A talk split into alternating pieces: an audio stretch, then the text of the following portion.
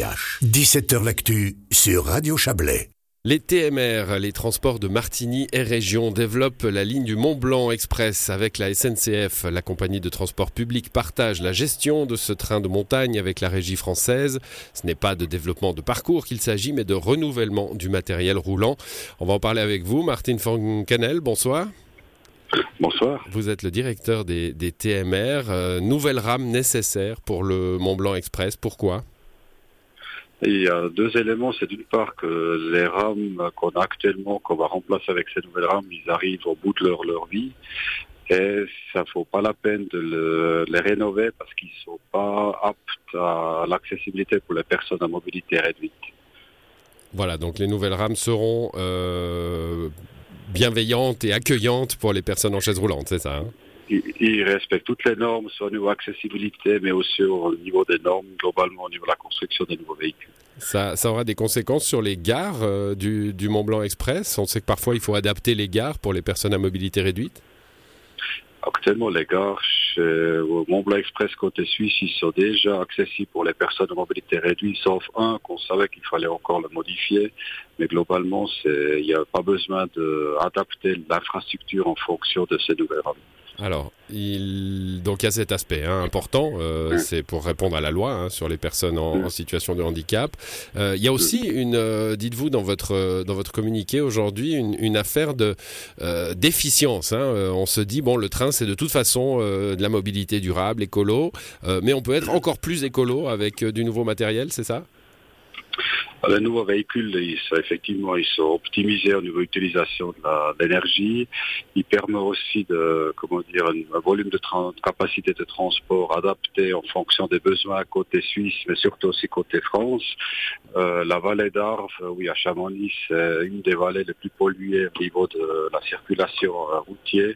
Donc avec euh, ces nouvelles rames, on arrive à, apporter une solution supplémentaire pour le transport, surtout des touristes dans, le secteur. Oui, alors vous parlez du transport des touristes. Il y a aussi une vocation euh, pendulaire pour cette ligne du Mont Blanc Express?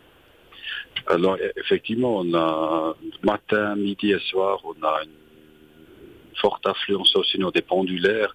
Euh, on a pu introduire une cadence à la demi-heure il y a deux ans maintenant surtout le matin et le soir, ce qui permet de, les pendulaires d'utiliser ce, train euh, dans les périodes où il n'y a pas de touristes. Donc c'est assez complémentaire. Le matin, on a les pendulaires, à la journée, on a les touristes, et le fin de journée, on a les pendulaires qui reprennent le train. Ouais, pendulaires et scolaires, j'imagine, hein, aussi Les scolaires, ça fait aussi partie, surtout aussi. Ouais, ce sont des, pendulaires aussi d'une certaine façon. Bon, 76 millions de francs hein, pour ces nouvelles euh, rames, euh, 43 pour euh, pour la Suisse, c'est le canton et la confédération qui euh, qui sont les, les, les mandataires en Suisse. Travailler sur un projet avec la France, on va finir là-dessus. Martine Foncanel, dans notre région du Chablais, on sait que ça peut être très long. Hein, je parle du du RER Sud-Léman, vous en doutez. Pour le Mont Blanc Express, ça se passe bien? Écoutez, c'est une méthode de travail qui est un peu différente que si on est tout seul. Il faut intégrer la, culture de fonctionnement de la SNCF, mais aussi euh, le fonctionnement politique de la région Verne-Rhône-Alpes. Euh, on a commencé il y a quatre ans ces discussions et finalement on a trouvé le bon fonctionnement, soit avec la SNCF, soit avec euh, aussi les commanditaires côté Suisse et côté France.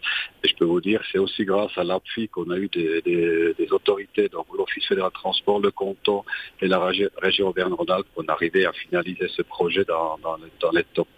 Ouais, 4 ans. Bon, alors évidemment, on va pas comparer le RER Sud-Léman où il faut reconstruire une ligne, euh, où c'est sans doute un, dossier un peu plus complexe, mais euh, là, on peut dire que c'est un dossier qui a été plutôt vite alors.